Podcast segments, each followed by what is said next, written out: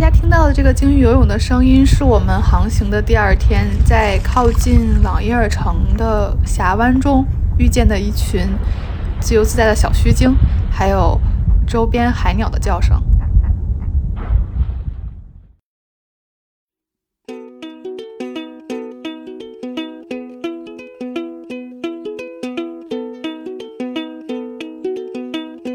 你好，欢迎收听《人文旅行摄影游记·壮游者》，我是杨。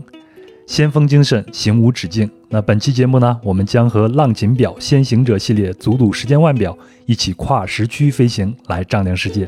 那本期的目的地呢是朗伊尔城，对很多人来说，这肯定是一个陌生的名字啊。那这是世界上最北端的可达居住地区。那本期的壮游者呢是佳琪啊，佳琪原本是一名分子生物实验人。啊，后来呢，因为对海洋产生了强烈兴趣，在研究生时就选择了在哥本哈根大学就读海洋生物专业。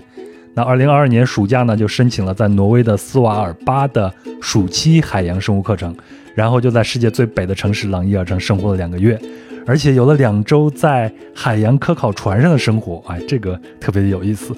那么本期呢，我们就在佳琪的带领下，前往这个世界最北端的城市，去看看他的学校，以及看看他的旅行发现。那我先请出佳琪给听友打个招呼。Hello，大家好，我是佳琪。嗯，佳琪啊，也是壮游者的一个听友，是吧？对，我已经大概是两年多的老粉丝。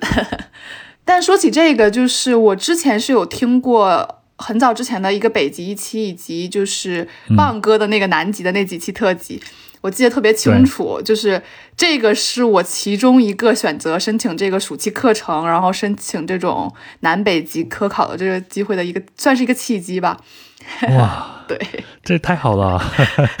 非常开心能够做的节目能够影响到大家，而且非常开心你能够来壮游者来分享你自己的故事。嗯，哎，那你本科的时候是在国内上的，那你研究生怎么会选择那么遥远的去？北欧的这个地方呢，而且是在二零二一年，当时还是有疫情的时候。嗯，在二零二一年，其实就是因为我那年毕业了，然后觉得就是申，当时做下了就是出国读研究生的这个决定，然后就开始选择就是学校和地区。然后我个人是想选一个就是自己对这个国家的文化和就是环境感兴趣，然后觉得在这个地方生活舒适的一个城市吧。而且我是对这种就是。北极很感兴趣，就是所以就选择了其实北欧这一这一个这一片儿，然后去继续深造。哎，那海洋生物学又会对你有什么样的吸引力呢？嗯，其实我本科的时候是做的东西，其实跟海洋没有太大关系，就是是一些大家普遍认为的生物，就是做实验，然后这样这种分子生态，就基因啊、细胞啊这些，都是都是在实验室里边是吧？呃，对，都是基本都是在实验室里，然后。但是我们本科的时候有一些就是野外实习，会去到海边，然后取样分析，做一些就是实践的课程吧。我觉得对这个非常感兴趣，而且我也是想说，经过一年实验的搓磨，就有一点想说多一点呃 field work，就是呃一直在对出野外，不一直待在实验室。所以你在哥本哈根的这个学校就满足你这样的要求，所以就去了是吧？选了一些生态和海洋水生相相关的专业，嗯，其实也申了一些就是呃基因分子类的，但最后决定去了这个。有选择总归是好的呀。哎，那你为什么在去年的暑假又要申请去朗伊尔城？是因为它？太靠北了吗？更满足你接近南呃接近北极的这个愿望吗？其实这个是其中一个原因，也有一个是我们实验室有一个博士生曾经去过这个斯瓦尔巴，他在那边也是参加了一个暑期课程，然后学习了一段时间，然后强烈推荐我去这个地方。然后我正好我本身也是想在暑期选择一个有出野外出海机会，然后去更北一些的地方参加课程的一个想法。所以又是极北之地，又是出海，又是出野外，还能跟你的专业结合起来，那这个机会太完美了。是的。那你去的这个学校叫什么名字呢？呃，它是叫呃斯瓦尔巴大学中心吧，其实是挪威的几所高校联合在北极建的一个研究基地。它也不能说是完全的一个就是大学，因为它只有像极地生物、极地地理，然后还有什么地理物理相关的一些跟极地相关的研究，所以就是蛮精蛮小的一个研究基地。然后像挪威一些大学的老师会来这边授课，所以他们也不是长期驻扎在这个学校，也是每个季度就是过来上一个季度的课，然后再回到他们的本校。我刚才还在 Google 地图上看了一下它的位置啊，确实是那么已经靠近北极的一个地方啊。对，北纬七十八点五吧。行，那咱们接下来就先了解一下朗伊尔城的一些基本信息啊。呃，光说朗伊尔城，它其实是大概在北纬七十八点五度左右的地方，然后它是相当于是呃整个斯瓦尔巴群岛的一个首府吧。然后整个斯瓦尔巴群岛其实是跨了。呃，七十六左右到八十二吧，北纬这这么大的一个范围，有蛮明显的一个跟其他地方不太一样的一个季节划分。它是夏天有四个月的极昼，然后是短暂的秋季，然后紧接着就是又四个月的极夜，再进行一个短暂的季节过渡。所以它的植被基本是呃荒原苔藓，没有高大的树木和植物，然后周围。是被海湾、峡湾和山环绕的。朗伊尔城可以说是一个四面环山的一个在峡湾中的小城市。嗯，这样听起来好孤独的一个地方啊。对，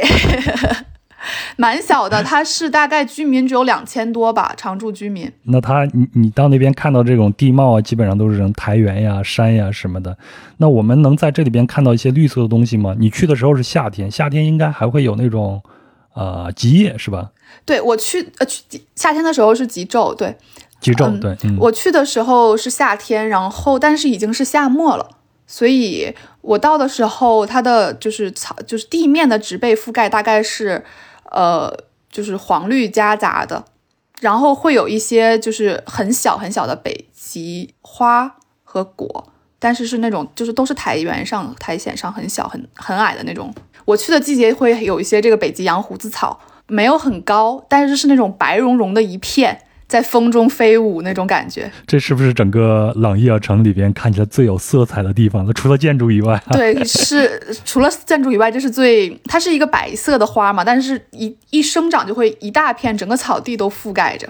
它的生命力特别强。我记着在九月初的时候下了一场大雪，然后所有的植被都消失了。然后等雪化了之后，它又一夜之间又都长出来了。哎，那你去的时候，呃，温度怎么样呢？虽然是夏天，是不是也依然很冷啊？嗯，我去的时候是八月中下旬，然后气温大概在零度到五度左右，没有特别冷。就是它是极昼嘛，但是是经常会下雨的，会伴随着特别大的风雨，然后在你脸上拍打，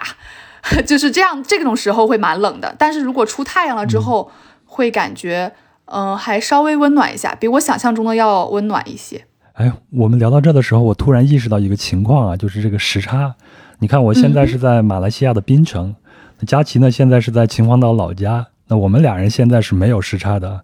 但前几天呢，你还在北欧，对不对？你也是刚回来几天，刚倒完时差。对。那你在朗伊尔城的时候，它跟中国的这个时差是多少呢？我当时去朗伊尔城的时候是跟。哥本哈跟丹麦是有没有时差的，然后是跟中国夏季是六个小时的时差啊，六个小时。你看我们出门在外啊，特别是你这种求学的，还是要经常跟家人保持联系的。但就是因为有时差嘛，你是如何能够？准时准点的跟你的家人保持沟通呢，就是大家商量好一个时间吗？对我跟我的家人其实是基本商量好的一个时间，大概在我下午放学或者是晚饭之前，然后他们是临睡之前这样的一个时间 啊。我在我的旅途中啊，也是需要每周固定时间点跟我妈打电话的。如果是同一时区的时候呢还好，但是如果你去一些不在同一时区的地方，比如啊，你现在去啊南半球。就会出现时差，有的地方的时差还特别的难以计算。那这个时候呢，你就需要一块浪琴表先行者系列祖祖时间腕表了。那它具有多时区的显示功能，可以轻松的在表盘上读取双时区的时间。那对于在旅途上的旅行者来说，就像你和我这样子的，就很方便了，就可以很轻松的知道当地时间和自己家乡的这个时间了。哎，咱们之前你还提到说，在朗伊尔城有很多神奇的规矩，是吗？比如说不允许出生，也不允许死亡，这是怎么回事啊？对，这一点好像是很多人在搜索朗伊尔城时候会跳出来的一条，说这是一个禁止出生和死亡的地方。然后当时我也对这个感到很好奇，然后去查了一下，又好像又问了一下当地人。呃，其实这一条规矩不是一个法律条文，可能也是一条约定俗成的一个规矩吧。他们说其实是，呃，因为医疗资源的问题，比如说不允许出生是当地有医院和诊所，但并不具备特别完备的医疗的条件。重大疾病或者医生他们是，呃，隔几个月或者是隔一段时间来这边一次，所以他们会建议孕妇就是在怀孕之后去挪威大陆或者其他国家去进行生产。但也并不是说完全没有出生的人，说可能没几年或者几年会还会有一些产妇选择在当地出生，就是生育这样子。然后对于老人来说，因为大家各个的房子都离得比较远。然后又需要进城，需要开车，需要携带猎枪这样的事情，所以对于老人来说其实是不太方便的。在年纪大了之后，他们也都会说选择去挪威大陆或者其他自己的出生地，自己的就是这样的地方去回去生活。我我今天去查这条规定的时候，还看到说有有一种说法，就是因为朗伊尔城这个地方太冷了嘛，人在死亡以后呢，埋在这个冻土下头。他的身体里边带的可能病毒会保存很长时间。我看到一个数据说是在一九九八年的时候，科学家挖掘出了在一九一八年大流行时代的一个遗体，在这个遗体里边，那个病毒依然它是啊存活着的，所以这可能也是一个不允许在当地死亡的一个原因之一了。嗯。嗯，可能是的。嗯，哎，那你前头说这个老人出门都要携带猎枪，这是一个什么样的状况呢？是大家出门都要带猎枪吗？嗯，是这样的，就是他在朗伊尔城，因为它有一个别称，其实叫北极熊岛吧。我不知道这个称呼会不会什么，反正就是在朗伊尔城，它是有周边和会有很多北极熊，所以呃，携带猎枪是为了一个人们防身自卫。然后在朗伊尔城是有一个那种北极熊的牌子，很多旅行者都会去那边打卡。它是在城中心的一个小区域，是不需要强制携带猎枪的。但是出了那个有北极熊那个牌那个警告标识，建议一定要携带猎枪。嗯，所以这就是一个荒蛮之地，人和动物都要在这儿竞争自己的生存之地。那一旦相遇的话，可能会有危险，所以人类需要自卫，所以才会要。必须要携带猎枪，是的，这个猎枪算是在这边的一个必需品了。嗯，那你呢？你 你也要出行啊？你要学猎枪吗？我们其实在这个学校会最开始有一门安全教育课，是会教怎如何使用这个猎猎枪，主要就是一个来福枪。然后我们会有在靶场，就是实际训练一天如何练这个打枪打靶，然后通过他那个就是考试，才能得到一个允许持有猎枪的一个证明。然后这样呢，我们就可以跟学校物资部门去申请，可以借阅借就是借用他们的猎枪。哎，我很好奇啊，你这门考试的成绩怎么样？就是过了，他就是过和没过。如果你没过，当天再给你机会，再让你打一次，再过。对，嗯，那你当时在这生活这两个月，你你自己有持枪吗？我没有，因为我们班里的一些挪威同学他是有自己买猎枪的，所以他一般来说他会。比较熟练使用，然后他有自己的猎枪，所以我们出行基本，而且一般不会单独出行，就出了城市范围，一般都是会，比如说一个小团队一起出门的。那这个小团队里边会有使用猎枪比较熟练的同学来做这个防卫的这个工作。对他，我们这个出行是要求有一个人携带来福枪，一个大的猎枪，然后还有一个人携携带那种闪光弹，就是示警用的。就是必须有这两个装备，你才可以出城，就城市中心范围。哎，我顿时对你这个学校就产生了很大的一个兴趣啊！咱们就聊聊啊，在世界上最北的这所大学上课是什么体验啊？我相信你肯定是体验了无数的人生第一次，包括刚才说的这个先学猎枪这个事儿。你们学校呃是怎样设置这些专业的呢？学校这些专业基本都是跟极地北极相关的。然后主要就是地理，它会有分，就是对大气、对海洋、对地质的一些研究。然后还有生物，就生物就是陆地的生物、植物、鸟类，还有海洋中的生物。然后还有一个物理地理学，他们是研究像极光呀、磁场啊这些。嗯，主要就是这三个大类，然后还有一些开设一些安全课程，会训练一些就是在这种极地工作的人的一种安，就是安全培训，然后还有一些极地向导。他们是有专门的，就是极地向导的课程。哎，那你们学校的这些设施怎么样呢？包，比如说你们学生的这种公寓啊什么的，生活是怎么样子呢？我会觉得这个学校是一个小而精的，然后经费很充足的学校。然后我在当地住的是他们的学生公寓，小公寓。然后你有床、有书桌、有自己的洗手间，然后是六个人共用一个大厨房。然后这个楼里有洗衣房、健身房，什么都具备了。然后是那种自动控温系统，非常暖和。嗯，我们上课是有一个学校有一个教学楼，然后有有几个小有几个教室，有图书馆，然后还有专门的实验室这样子。所以说算是一个在北极地区蛮完备的一个学校设施了吧。听起来这个好像比一些科考站的条件还要好啊！对了，朗伊尔城是不是还有一个中国的一个北极的科考站呀？在附近啊？对，它是不是在朗伊尔城？它是在呃稍微在北边一点的一个城市叫新奥尔松。哦，我听说过这个地方，好像是一个很小很小的一个城市，很小很小的城市。听说当地居民只有三个，然后大多数这边都是各国的科考站。哎，那你的同学呢？你的同学是来自于全世界各地的，挪威的同学会多一些吗？呃，对，我的同学们是世界各地的，但是挪威同学居多。然后他们很多是挪威的大学过来交换，或者是，呃，来这边就是取样，为他们的就是研究课题做准备。嗯，我们这个课程设置是一共十八人，就是可以录取十八个同学，然后九个研究生，九个博士生，所以大家其实学历水平是不太一样的，就是促进这种交流嘛。然后我们中间有两个特别特别活跃的美国人，然后有一些有丹麦人，有瑞典人，然后还有呃一个马来西亚的姐姐。我这些同学们我觉得都特别有趣，然后每个人的个性都特别鲜明。因为我们在这个期间就相当于每天一起上课，然后的所有的课余活动都是跟同学一起，就是会出去聚餐。然后呢，可能每天或者每周都会组织一些徒步活动，就是比如说。在我们这边有一个，他有买，他有自己的猎枪的同学，他会组织说，我们今天去哪哪徒步，想来的人就加入。在朗伊尔城徒步是一种什么样的体验呀？因这边也没有特别高的植被，应该都是踩着太原。那山上这些地方，就是你看起来会是一种什么样的观感呢？印象非常深刻，我第一次参与的徒步，朗伊尔城旁边的后，就是它的一个教堂后面的这座山，就是太阳会已经快下落的时分往上爬的，然后到山顶。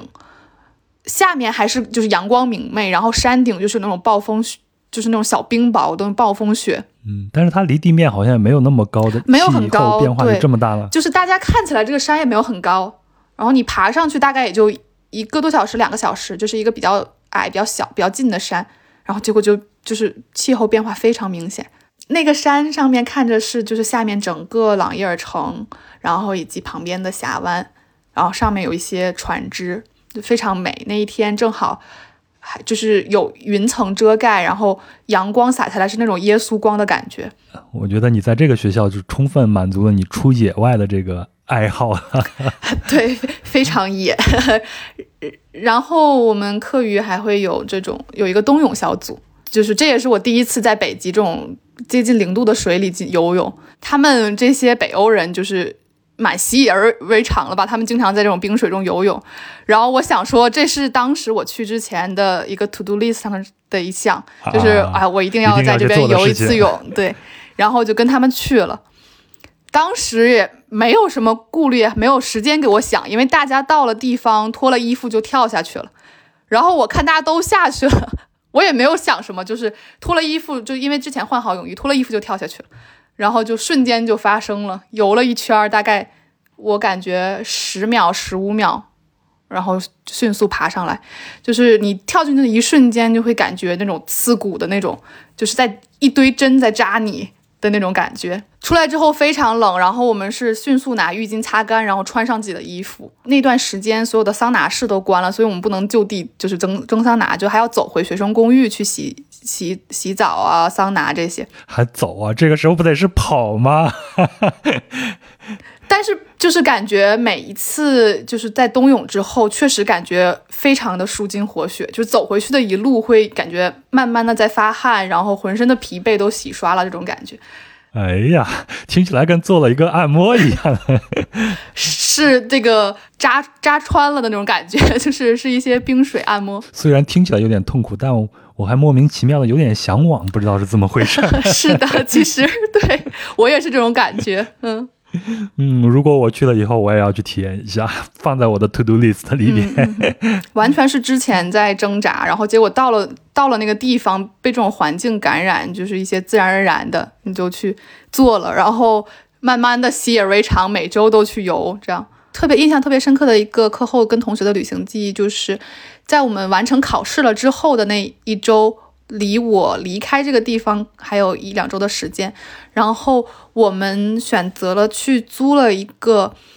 不在城市中，在一个远比较远的一个峡湾的一个山崖上的一个小木屋。这个小木屋是这个大学所属，就大这个大学所有的一个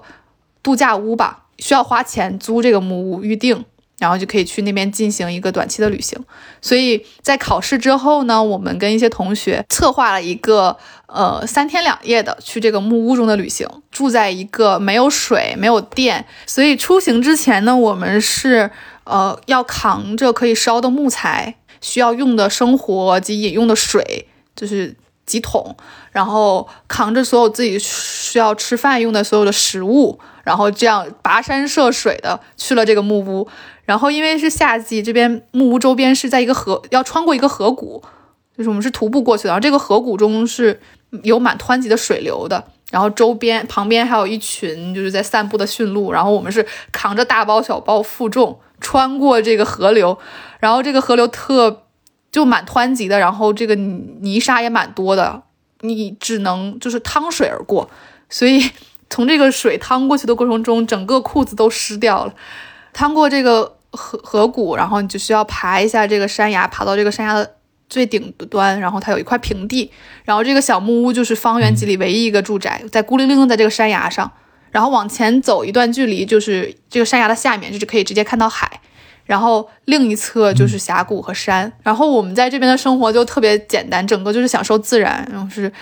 自己就是晚上都安顿好了，然后就需要自己做晚饭。做完晚饭就在外面点起篝火，然后就围坐在篝火旁边聊天，然后烤棉花糖，披着那种特别厚的驯鹿皮，然后在篝火旁边聊天聊一晚上，看星星，就是可以看到就是完全没有光污染，星星特别特别多。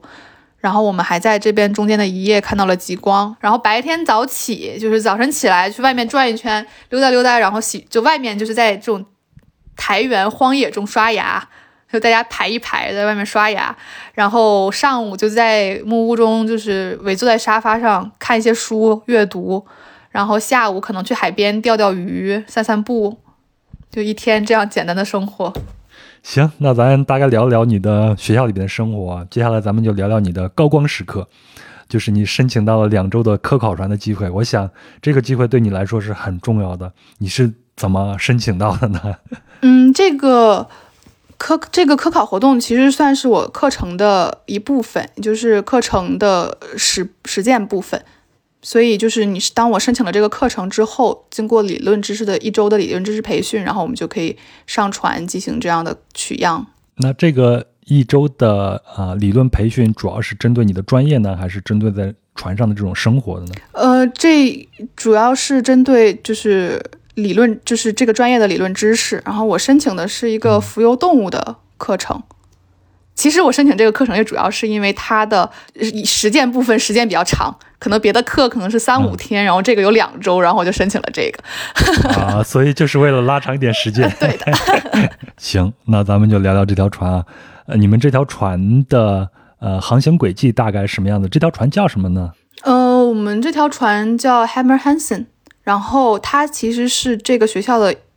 这个学校所有的一条专门的科考船，就是这个学校的所有课程和一些科研活动都是这条船，就是都通过这条船进行的，就是它一年四季都是在就是在运作的。嗯，这就这个学校果然有钱呀，都有自己的科考船。也 是几个学校联合，就算是联合办的吧。然后有会有上面会上面其实是呃一个特罗姆斯在特罗姆瑟的一个大学的署名。那你们这两周的主要是航行了哪些区域呢？嗯，我们这两周其实是环绕斯瓦尔巴特群岛，从朗伊尔城出发，然后从这个斯瓦尔巴群岛的西面向北行驶，绕绕整个群岛一周，再回到这个出发地。在航行的过程中是远离大陆的，然后是会我们会有不同深度的取样点，或者是会到峡湾中停留的时候会能看见大陆。对，大多数时间航行的时候就是一片茫茫大海。那我又要问这个问题了，你晕船吗？我晕船，我晕船很严重。但是神奇的是，我在这两周之之间就没有晕船。可能因为我们这这一今年的，就是这一年的天气蛮好的，然后风浪没有特别大。我个人觉得吃住都蛮舒服的，所以就没有特别严重的晕船。就是在晚上航行可能会风浪比较大，但这时候因为白天蛮疲惫的，就倒头就睡，所以也没有感受到很晕。我们在船上是有这种宿舍间的，然后会两个人或者三个人分享一个套间，然后这个套间就是有一个卫生间。然后和一个上下铺的床，就是很小很小的一个床。呃，我们是每天会分组，就是九个人一组去吃饭，就是我们会有 A 组和 B 组，然后大家轮换在不同每一组半个小时的时间去吃早午晚饭。早晨的时候会有这种叫醒服务吧，就是厨就是那个主厨会在那个广播里喊，就是到现在这个时间 A 组可以来吃饭了，然后过一会儿就是 B 组可以来吃饭了，就是三一天三顿饭。然后呢，下午还会有一个下午茶，会有就是蛋糕啊、饼干、水果这样子。我当时还上船之前还担心吃不好，结果发现是不是带吃的特别好？对对，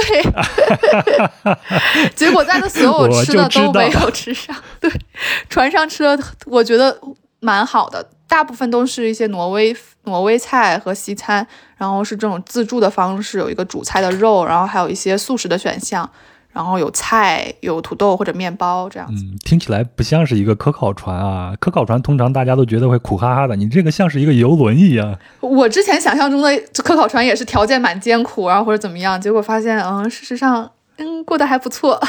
呃，那咱们就说完了吃了，咱们再说说你看到的啥？因为在我的印象中啊，包括我看一些纪录片。呃，听一些别人的描述，在北冰洋上去航行的时候，好像永远看的都是那种灰蒙蒙的天，然后海洋也是那种稍微带点呃黑色的那样的一种颜色。你看到是什么样的情况呢？我觉得我的过程中可能有一半的时间是像你说的这样灰蒙蒙的，然后云层满厚、满阴沉的天气，然后但是。可能因为我们没有去到北极点或者更北的地方，所以也没有看到那种大范围的冰层，而且又处在夏末秋季这样的一个时时就是时季节，所以好天气也不少，经常会有看到那种，就有的时候会有看到那种万里无云的大晴天，特别特别特别清亮，特别特别晴朗，对，然后也会看到那种特别壮观，特别就是。有粉色的日，整个就是那种日照金山的那种，整个雪山覆盖成一层粉色的日落，然后也有那种就是整个一个大太阳沉下去的那种金灿灿的日落。对，还有的时候可能是那种海面就是特就是会出乎意料的特别特别平静，没有特别大的起伏，然后上面只有就是那种海鸟和海鸥在飞过，然后特别特别的平静。呃呃，但是坏天气也不少。呃，可能就是风浪特别大，然后，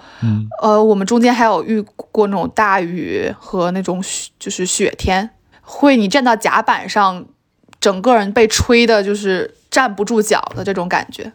那看到了什么样的动物呢？最最就最令人激动的可能就是北极熊吧，这种很难见到这种野生的北极熊，所以我们就上船之前都满怀期待的，就是说一定要见到北极熊。嗯，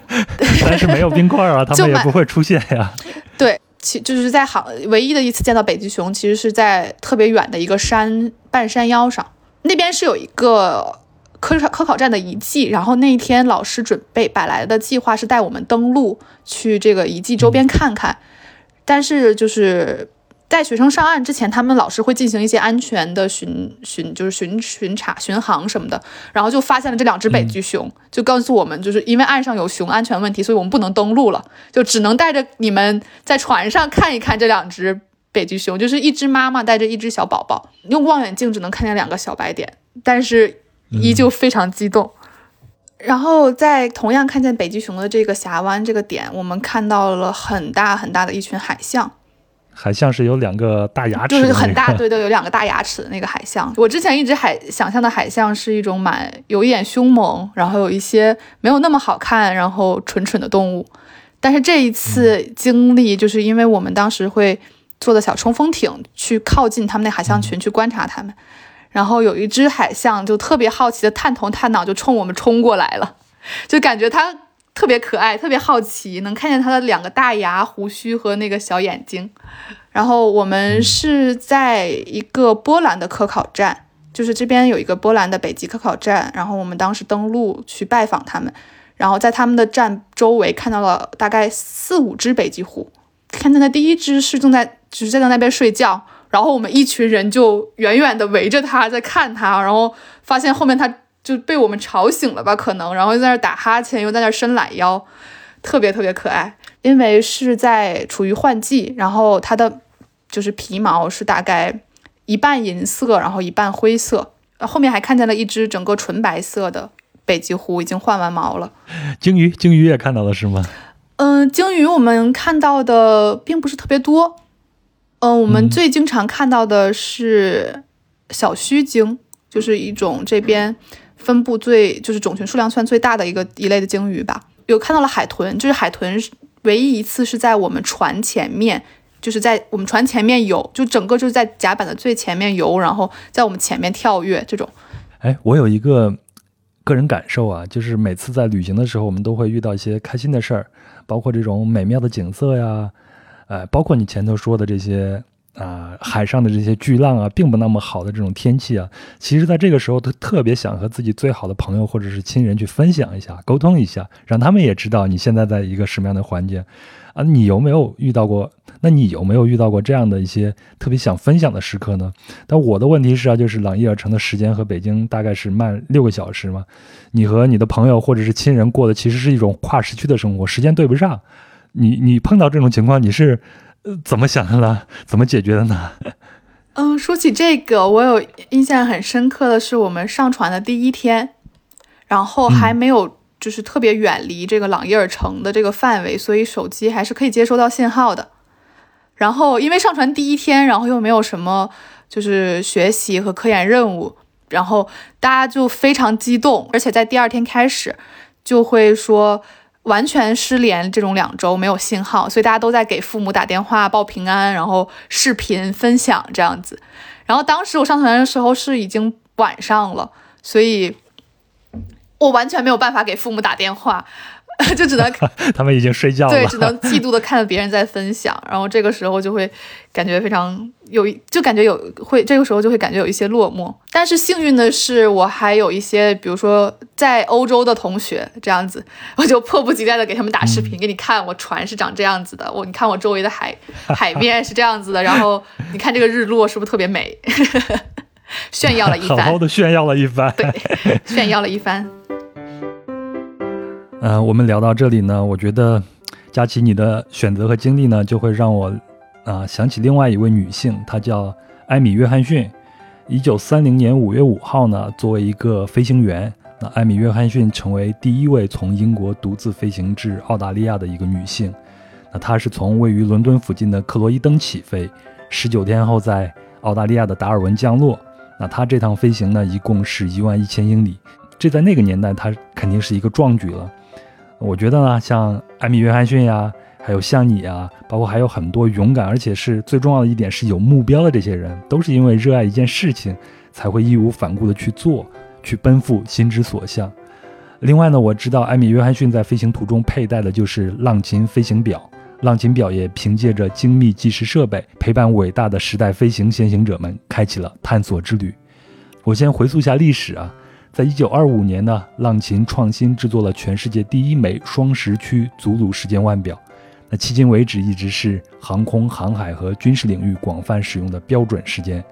那我们今天聊到了科考船和海上的生活，我想肯定啊有很多的航海的专业人士都使用的是祖鲁时间腕表。那前头我也说了，浪琴表先行者系列祖鲁时间腕表，它具有多时区显示功能，可以轻松的在表盘上读取双时区的时间。对旅行者来说很实用也很方便。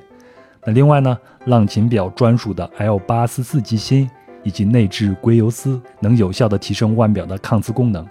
那我们出去旅行，或者是像假期这样出野外啊，难免会遇到雨水啊，还有洗脸洗手时不方便脱下手表啊，没关系，祖鲁时间腕表有一百米的生活防水性能，还有它的动力储存达到七十二个小时，还有时标夜光显示功能，更有长达五年的一个质保。那这些特性呢，让我们的出行轻松无压力。浪琴先行者系列腕表也凭借着曾陪伴探险先行者的历史传承。以及获得瑞士天文台认证的精准稳定的性能，一直激励并陪伴更多年轻时代，在日常生活中勇于超越自我，在自己钟爱的领域成为先行者。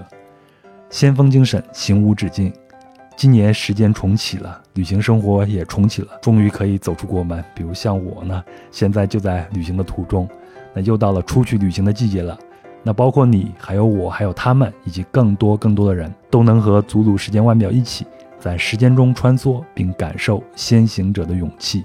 无畏远途，探索向往的精彩。好，那接下来呢？啊，我们就再去探索一下佳琪身上发生的这些精彩的故事啊。前头咱们聊了在船上你看到的你的生活，你们在船上还是要学习的吗？你们的学业生活是什么样子呢？嗯，其实前面聊了这么多，看起来又吃的吃住又不错，然后又观光，听起来蛮幸福的。其实我们船上的学习和科研任务还是挺重的，没有大家想象那么快乐轻松。呃，我们大概每一天的时间安排是这样子的，嗯，每天七点半起床，半个小时吃早饭，然后休整，大概八点八点半的时候会开一个晨会。老师会介绍一下我们今天要到达的地方的整个生态环境、地理历史，然后以及今天要做的任务，会进行一个这样的任务安排。然后呢，大概九点钟左右就会开始分组进行不同的课题研究，因为我们大概是有四到五个研究四个研究课题，然后每一天会就是每个研究课题会有使用不同的取样品的方法，有不同的实验安排。然后我们这十八个人会分成四组，然后每一天每一组会有不同的任务，这样子。嗯，然后接下来这一整天的时间就是会有一个时间安排表，每一个组大概在某一个时间段会安排去取样，会去放下放这个仪器，下放这个采取样的网，然后再回收，在这个取样点结束取样之后再。到下一个取样点的航行过程中，我们可能就会对这些样品进行后续的处理和分析，比如说分类，然后挑出不同的物种进行就是物种辨别，然后测量，或者是就是进行后续的处理，冷冻保存这样子。然后基本这一天可能就要一直做到晚饭前，可能如果你的任务重，吃完晚饭还要继续进行样品分析。然后我们会在。呃，晚饭后大概七点钟左右的样子进行一个晚会，然后各组汇报一下今天做了什么，然后有什么有趣的事情，得到了什么就结果啊结论。呃，偶尔还会安排一些就是呃 presentation，就是有一些博士生来讲他们的研究课题，以及会有一些老师来讲他们之前在这些地方做过什么研究，然后有什么样的发现。开完这个会，就是大概晚会会时间长一些，可能会一多一个多小时，大概就到八九点的样子了。然后如果白天的工作没有做完，你可能赶时间，你就还要再继续。所以基本从早到晚都是整个安排满的。嗯，所以这个学业的任务还是很重很重的。对，因为毕竟走一趟科考船，你每一天都在。吃喝玩乐不像话呀！嗯，好，那咱接下来就聊聊你的这个专业部分好吗？嗯，你这次主要是研究的这种浮游生物嘛？我自己会觉得它是一种不起眼的这样的一些生物，为什么要去研究它们？那我们去解答这个问题之前，你是不是先给我们讲一下什么是浮游生物啊？嗯，我们浮游生物其实分为浮游植物跟浮游动物。浮游植物其实包括一些海洋中的初级生产者吧，就是它是可以进行光合作用，然后将就是二氧化碳转化成有有机物。觉得它的功能其实可以相当于陆地上的植物，然后来进行一个有机物的转化，就是一个固碳的呃非常关键的一个组生态系统组成部分。老师，我要举手问一下，我们吃的那个海带算是浮游生物吗？呃，浮游植物吗？我觉得可以算，可以不算吧，它属于很难界定的一个中间的一个东西。对，就是浮游植物，顾名思义，浮游嘛，就是它是在相当于在海海中漂浮的，或者是附着在一些生物表面的。我们这一课这一门课主要研究的是浮游动物。浮游动物其实包括一些小的各种水，就是折水藻啊，什么这种水藻类，就是就是这种跳蚤的藻。然后，然后还有包括一些鱼类、贝类这种的，它们的幼虫。哦，所以它们的幼体算是浮游动物。对，因为它们会有一个形态的转化，它们在生长过程中会随着生长而变化，但它们的幼体其实算是浮游动物。然后会包括虾类这样子。好，那老师我又要举手了，又一个问题。那我们平常碰见那些水母啊什么的，它算是浮游动物吗？嗯，对，水母也算是浮游动物。我前两天刚好在海边嘛，然后下水去游泳的时候，那个呃旁边那个救生员就跟我说，这个季节是一个水母的季节，看见那些粉色的什么样的一种水母，你要离离得远一点，要不蛰上去很疼很疼的。我我的下一个问题是我之前看《老友记》里边的那种。莫妮卡好像在海里边游泳的时候被水母给蛰了一下，然后他们就说，啊，往身上尿尿是可以缓解这个疼痛的，这是真的吗？这个我真的不是很清楚，我可能可能是难道老师了？可能是有一些，就是可能是一些大家就是。老一辈或者什么一些经验所传吧，可能是有一定科学道理的。尿液中含有一些就是蛋白质或者是尿素这样的，可以缓解它的就是皮肤的疼痛。好，不好意思，我问了一个跑题的一个问题。我确实也不太清楚，理论上应该是可以的。对，我刚才还想补充一点，就是说，呃，一个浮游动物的一个大概官方的定义吧是。就是浮游，就是说明说它没有特别强的游泳的能力，是就是相当于随海浪随波逐流，然后会有是有一些微就是比较微弱的一些游泳能力，相相对来说体积比较小的一些动物。所以我前头就说嘛，这种浮游生物好像在大海里面是不起眼的，那它是如何能为你们的科研提供帮助呢？就是浮游动物其实在生态系统中起到一个至关重要的作用，它其实是相当于可以，它是。就是食物网中的第一级的消费者，它就是相当于它是直接吃这个浮游植物海水中的一些就是营养物质，吃到它们体内，它们进行一个就是分解，就转化成一些就是有机的营养物质，然后作为鱼类、虾类和一些精就大的动哺乳动物的一个食物。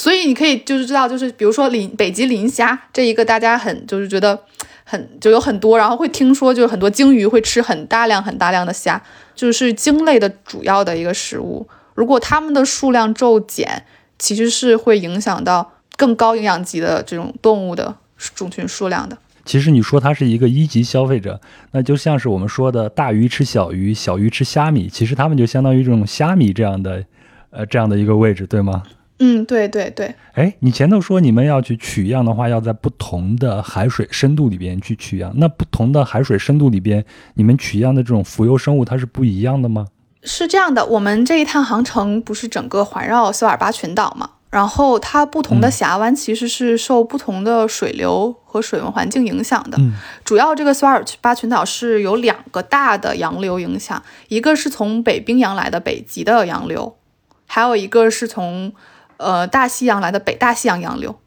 它们两个的温度是不一样的，所携带的这些物种也是不一样的。比如说，你在一个点，它是受北冰洋的洋流影响更严，更就是更多，它可能水温会更冷，然后它的物种可能是就是北冰洋北极的物种占主导。如果它比如说是大西洋的洋流，可能会说大西洋的物种更多，大西洋的物种就是占主导。所以也就是说，不同深度、不同地理位置导致的不同水温环境下浮游是啊动物，它的种群它是有很多的区别的。对，然后这个水两个水就是洋流的水温也不一样嘛。然后像北就是北冰洋的洋流，它的水更冷，然后富含更多的营养物质，然后它是会下沉的。呃，我我对这方面完全是一个小白啊，那我就问一个小白的问题，就是不这种温度对这种浮游生物的影响大吗？比如说更温暖的地方浮游生物会更多吗？还是更冷的地方会多一些？我感觉它主要对数量的影响不是很大，但是它对它的种类影响比较大。哦，明白了，明白了，嗯。哎，那那你在这边的这种呃观察有没有一些比较有趣的这种现象呢？跟我们分享一下。嗯嗯，因为我们是研究浮游动物，所以我们会用专门的，就是采集浮游动物的那种网，就是会有一个大网，然后它会有不同的，就是它的它是相当于在海水中拖拉，或者是就是沉，就是从降到一定深度，然后再拉起来这样子。它是有一个收集样品的一个桶吧。然后它的那个桶上面的滤网是有不同的大小的，就是那个孔隙会有不同大小，所以它可以筛选不同大小的浮游动物。然后呢，是有一个机器，就是有电脑系统可以控制的，比如在在什么深度，它打开这个盖子，它就可以收集这个深度的这个特定大小的浮游动物。所以我们会根据这些不同大小的网，然后不同的深度来进行对取来的这个样品的一个分析。所以一个初步分析就是。把这个网拿上来，然后把这个所有的样品倒出来，冲洗这个网，然后把所有的就是这些动物，就是这个这些内容物都倒出来，然后放到一个大盆里，然后我们这些同学就开始进行一个初步的分类，就比如说很明显可以看出啊，这个水这些都是水母，然后长一样的水母放到一个烧杯里进行一个初筛。那个水母啊，如果它是在这种不是在水里的这个环境下，我们。可以直接用手去触摸它吗？还是你们在分类的时候都是要戴上手套这样子呢？嗯，可可能因为这边的水母我们能取到的都是没有毒性或者没有什么的，而且是就体积没有那么大，比较小，所以也是有海水。然后这些缸里都是海水，所以我们基本就是用手或者是镊子、勺，因为镊子会破坏它嘛，基本是用一些小漏勺，就是。把这个水母蒯上来，然后水就漏下去了，就一只水母这样子，然后放到它的那个该有的烧杯里，这样子。哎所以就是听你这样说，我觉得不像是科学考察，像是吃火锅。对，所以基本 就是大家围着那一个盆，然后开始捞，嗯，就是有不同大小的勺在那儿捞。我一一年的时候在越南旅行，被水母蛰了一次，所以我对水母这个话题就很感兴趣。你继续。觉得还有有一些很好看的水母，然后不同的颜色，然后对我们就会挑出这个水母来，然后会挑出这些不同的浮游动物，然后我们会后续对它们进行一个计数吧。大多数就是因为如果没有那么多的话，我们就是数，就是一个个数。一个一个就是计数，然后如果是特别多的话，会大概计算，取一个小样，就比如说这这一杯，就这一一一个烧杯的容容，就是浮游动物大概是多少，然后我们取大概，呃，比如说呃一两毫升，然后进行稀释，然后计算这个里面的数量，然后来再再乘以相应的倍数，然后我们进行这些就是计数之后呢，还会用显微镜观察，就是。它是不是属于这个？然后会显微镜观察有没有一些特殊的物种，就是比如说数量非常少，然后可能这一大盆里就一两个这样子。嗯，我们打鱼是有两个大网，所以我们管它就是是一个在嗯海洋表面的一个网，就是是分析这个就浅层、表层的鱼类。然后还有一个是 bottom，就是是一个底栖类的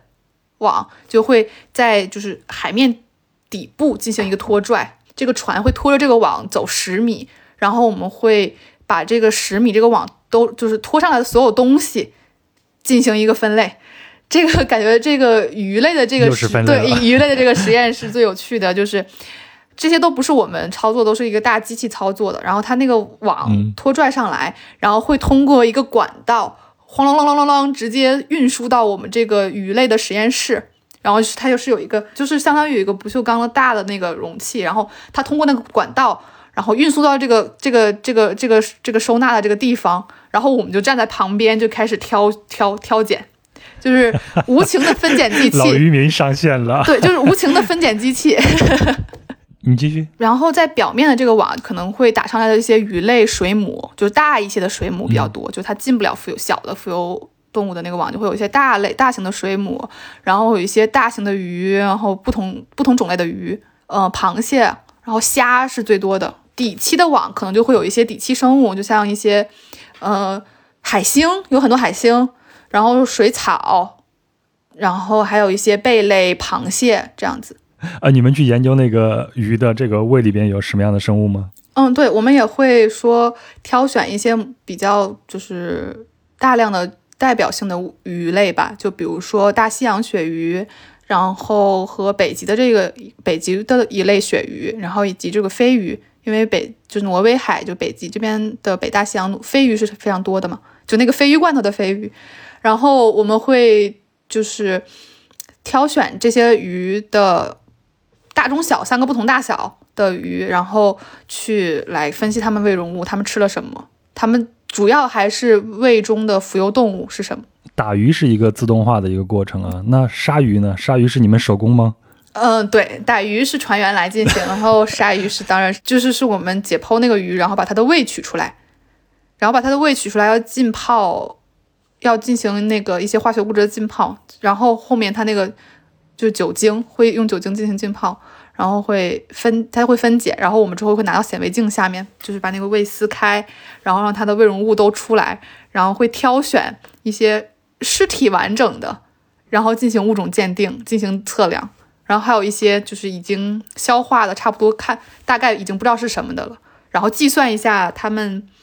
吃到的一些浮游动物的，就是不同的种类的浮游动物，大概在它的。胃容积中占比是多少？咱们在之前聊的时候，你说你的这些研究可能和现在北极的气候变化，它还是有一定的关系的。那你这次在船上的这两周以后，就你个人来说，你自己的一些发现是什么呢？嗯，我觉得先说一个比较特别直观的发现吧，就是我们这个课程，因为是这个学校已经运作运，就是已经运行这个课程很多很多年了，所以。可能说，在十年、十五年之前，他们走相同的路线的时候，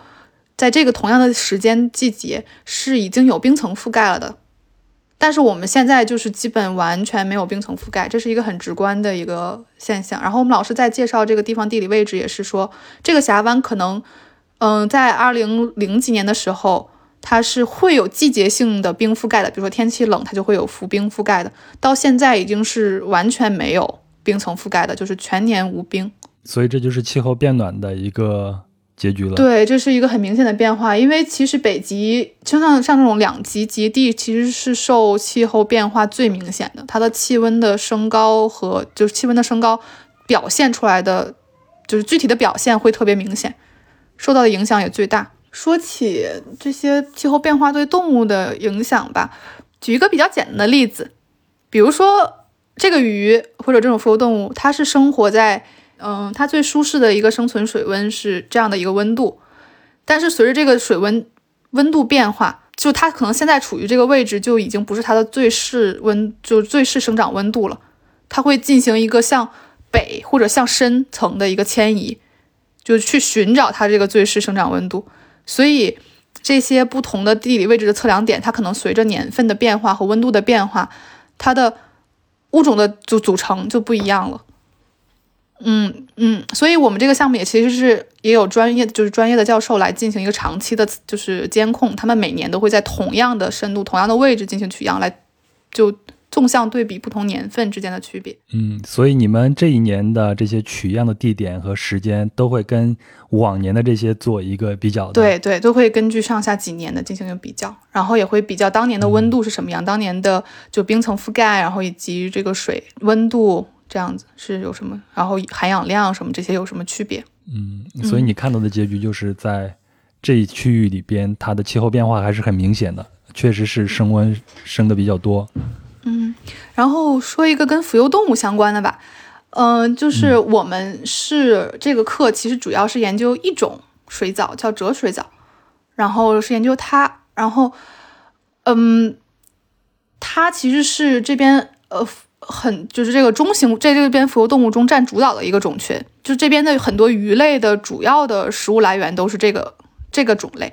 所以我们会进行研究它的一些身体的大小，然后以及它的就含脂量，就是我们会用那个显微镜拍给它拍照，然后它的就是它的身体中会有一个大的一个脂肪团，我们会测量这个脂肪团的占比，然后就会发现，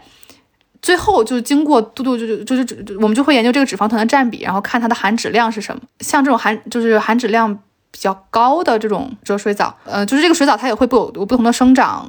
阶段吧，就是就是从几一几零几零几零。然后它的年纪越大，就是它的年份年纪越大，它其实是体积越大，然后就是脂肪含量越高的，然后它也会就是越在底部。呃，全球变暖会给它们带来的变化是，我们从这一整个年份来看，就是呃冰层消，就像春就在到春天的时候，这个海冰溶解，然后这个海冰中的一些藻类。就海冰中附着的藻类以及海冰中释放的营养物质，会使就是这种浮游植物的爆，就会造成一个浮游植物的爆发，就生长爆发期。然后这些浮游植物会作为这些浮游动物的呃食物，来使这些浮游动物进行生长嘛。所以一般来说，比如说这个浮游动物在春天产卵，然后这些幼体就会伴随着这些浮游植物的爆发来进行一个生长。然后到夏季这样子，然后它们也会有选择不同的呃生命周期，可能就是到冬天之前就进行一个就是下沉，然后在冬就在底部进行一个休眠，然后来年春天的时候再利用这个浮游植物的爆发进行一个下一轮的生长。可能它们的生命周期会有两，就不同的种类会有不同的生命周期，可能有的有一年，有的两有两年，有三年这样子。它年份越长，它的体积越大，它储存的脂肪越多，对吧？因为它每年都在吃。全球变暖会导致一个变化，就是这个冰层溶解变早了，所以这个浮游植物的爆发期也变早了。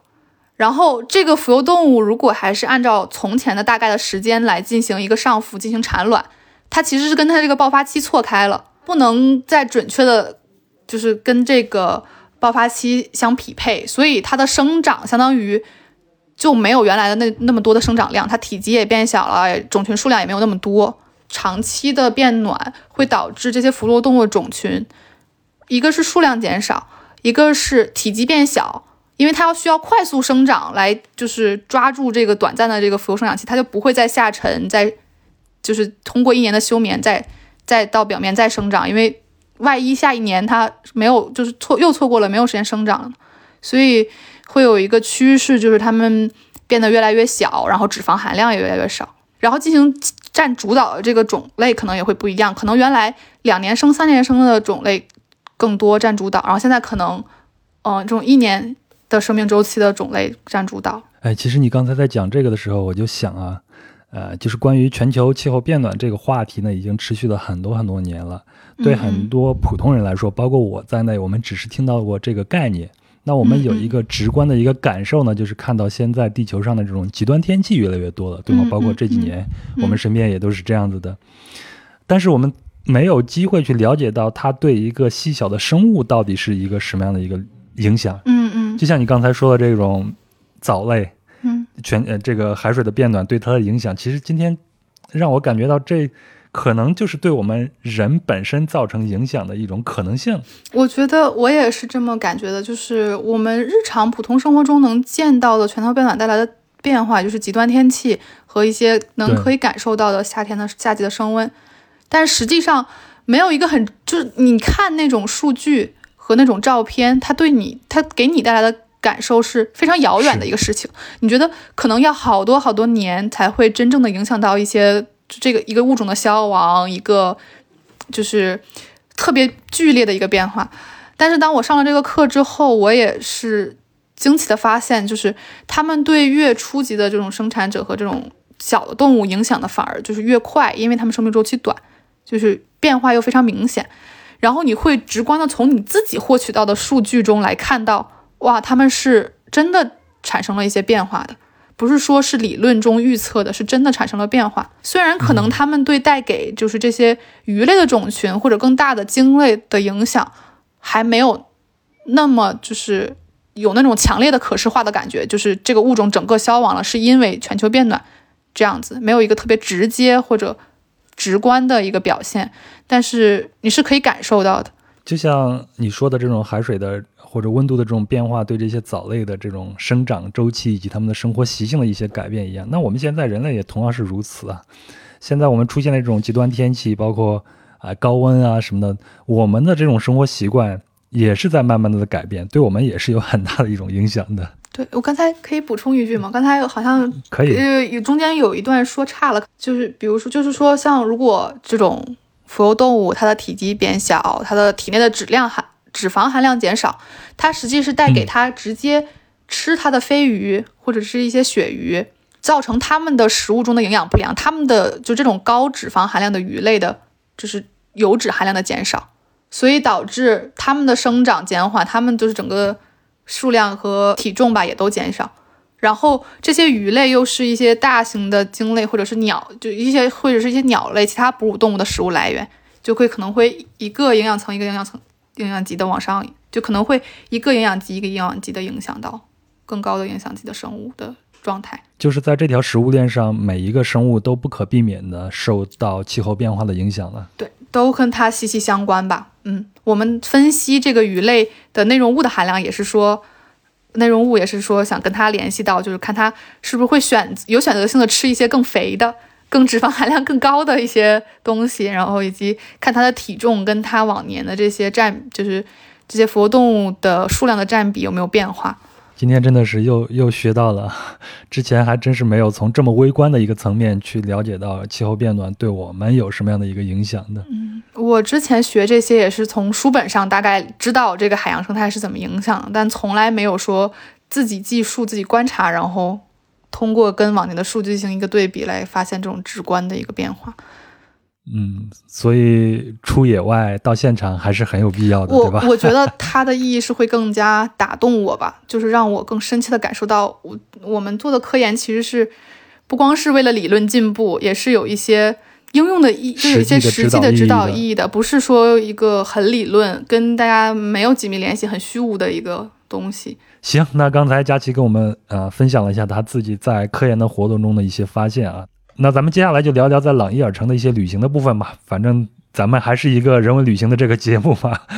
对很多人来说，这个地方毕竟是啊很遥远的。呃，如果你自己来推荐的话，你会推荐在这边有一些什么样的一些体验呢？对普通游客来说，嗯嗯，对于普通旅游者来说，到朗伊尔城其实是就是要经过挪威大陆，然后再转机到这边的嘛。我个人会觉得交通是蛮便利的。就飞机的在夏季，在飞机的班次，然后便捷度都蛮高的，然后整个飞行的时间也不是很长。我自己来的时节是夏季到秋天末，就秋末吧，在进入冬天之，在极夜来临之前，然后我会觉得夏季是最值得来的季节，然后会有最多的。野生动物可以看，有最多的户外项目可以体验，在四万二八就会有各大的游轮公司嘛，就之前那个小三岛也是，然后有各大游轮公司来进行的一些游轮旅行。然后，呃，如果你就是不想进行这种长期的游轮旅行，还可以进行一些短，就是短期的这种游轮航行。会有一些公司，就是当地的公司会从朗伊尔城出发，坐这个游轮去参观一些附近的冰川，然后和去新奥尔松。以及另一个煤矿开发的，就是一个以前是煤矿，主要是煤矿业支持产业的一个城市，一天往返的一个航行。然后这边夏季还会有很多的，主要就是这个地这种北极的这种地方，就是会有更多的户外运动。呃，徒步就不用说了，会有各大的旅行当地的旅行团会带大家去不同的地方徒步。对，然后还有水上的一些项目，比如说呃滑皮划艇。嗯，我当时报了一个去冰川前面划皮划艇的项目，就是他会有一个公司带着你开那种小冲锋艇去到一个冰川前面，然后从那边就是划这个皮划艇。但是我那一趟行程是因为后面风浪太大，就是安全系数不高，所以他们取消了这个皮划艇划的这个部分。在极地一定要听这些极地向导的，对我觉得要由着自己的性格来。对我觉得要理解这种天气变化吧，因为他们这个变化蛮快的，然后随时可能会有安全问题。嗯，然后还还能冬泳，对吧？对，还有冬泳，对，一定要。我觉得去也是冬泳，其实我觉得可以推荐一下，尝试一下，如果有这个兴趣。从这个游轮的旅行，基本是从六月开始，大概到八月结束。然后其实是在五月多到八月末的这个期间都是极昼，所以你可以体验到北极的极昼，然后一天二十四小时的阳光，你随时都可以出门。呃，然后冬天冬季去，大家都是去这边看极光，感受一下极夜吧。还有四个月的对四个月的极夜，就是从早到晚都就是纯黑的一每天都是，然后也会进行一些冬季的徒步，就是在雪周围的山就是都是冰雪覆盖，然后也可以去看一些周边的冰川，因为夏季冰川是就融化的，是没有办法看到冰川底部的那种构造的，然后所以冬季是可以看冰川，也可以下到那些原来的那种煤矿挖掘的遗迹中去参观。嗯，然后还有一些狗拉雪橇啊、极地雪橇摩托这样的项目。嗯，传统项目啊，狗拉雪橇。对，传统传统项目。对。行，那佳琪，我最后问你一个问题啊，就是这两个月的在朗伊尔城的这种生活，嗯，你觉得会对你接下来的这种人生的选择会产生一些影响吗？嗯，我觉得多多少少会有吧。我自己本身是一个蛮喜欢探索，然后喜欢到处旅行的性，就是性格。然后这一次算是，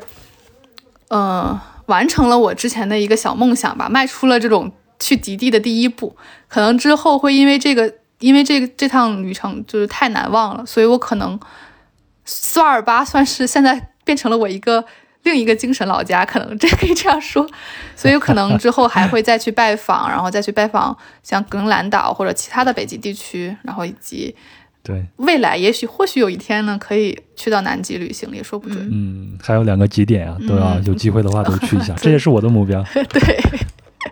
继续探索吧，感觉世界太大了，你去看到一些日常看不到的，只能在这种杂志书籍上看到的壮观风景，会。更加感受鲜活，就是能感受到你在鲜活的活在这个世界上。我其实特别佩服你的一点，或者说我也很羡慕你的一点，就是你有这样的一个勇气，你知道自己的目标在哪里，然后就随着自己的勇气就出发了，一直在探索。我也希望这种状态可以保持吧。嗯，行，我也希望这种状态在我身上也能一直保持下去。所以我也很羡慕杨，就是这么多年一直走在旅行的路上，然后选择一种这种游牧，就算数字游民的生活啊。不管它是什么吧，反正我想我跟你都是一样，都是出于自己的热爱，然后一直在探索自己想探索那些地方吧。嗯。行，那咱们今天就到这儿结束啊！非常感谢佳琪，我相信对很多听友来说也是让我们对地球上的最北的城市有了一个了解，也了解了你们在北极所做的研究以及北极地区的生物和气候变化对我们人类的这个影响啊！非常感谢佳琪，那也感谢听友的陪伴和收听。最后呢，再次感谢浪琴表先行者系列祖祖时间腕表和我们一起跨时区飞行来丈量世界，先锋精神行无止境。那我也希望有更多的听友啊。包括我在内，能够像佳琪这样有超越和挑战自己的勇气，能够选择自己喜爱的道路去走，也成为自己热爱中的先行者。最后呢，非常欢迎您在本期节目的留言区里边留言，我和佳琪会和您互动。另外呢，本期节目的相关细节图片会在公众号“壮游者”的文章里边展示，请您在微信搜索并订阅“壮游者”就可以了。那如果您有商务合作的需求，请邮件至壮游者艾特幺六 .com。也就是壮游者的拼音全拼加上艾特幺六 .com，或者呢添加微信壮游者二零一八，还是壮游者的拼音全拼加上二零八就可以了。那这也是加听友群的方式。好，那就祝您无论在东西南北，无论在什么样的时区里边，都能够追寻自己的梦想，一直去探索，也能够和自己的家人、爱人还有朋友保持联系。咱们大家都开开心心的，下期见，拜拜，拜拜。